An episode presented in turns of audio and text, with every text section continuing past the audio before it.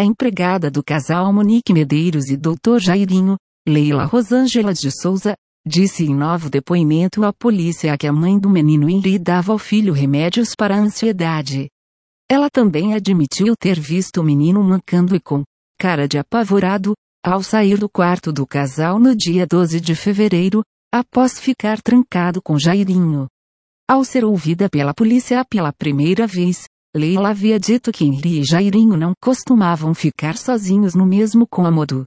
No entanto, no novo depoimento, nesta quarta-feira, 14, ela acabou voltando atrás sobre os dois terem ficado sozinhos no quarto, leia mais abaixo detalhes do que a empregada relatou.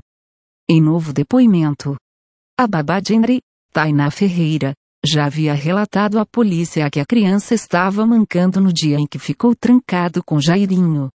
A informação também constava em mensagem que a babá trocou com a mãe do menino e que a polícia recuperou após ter sido apagada.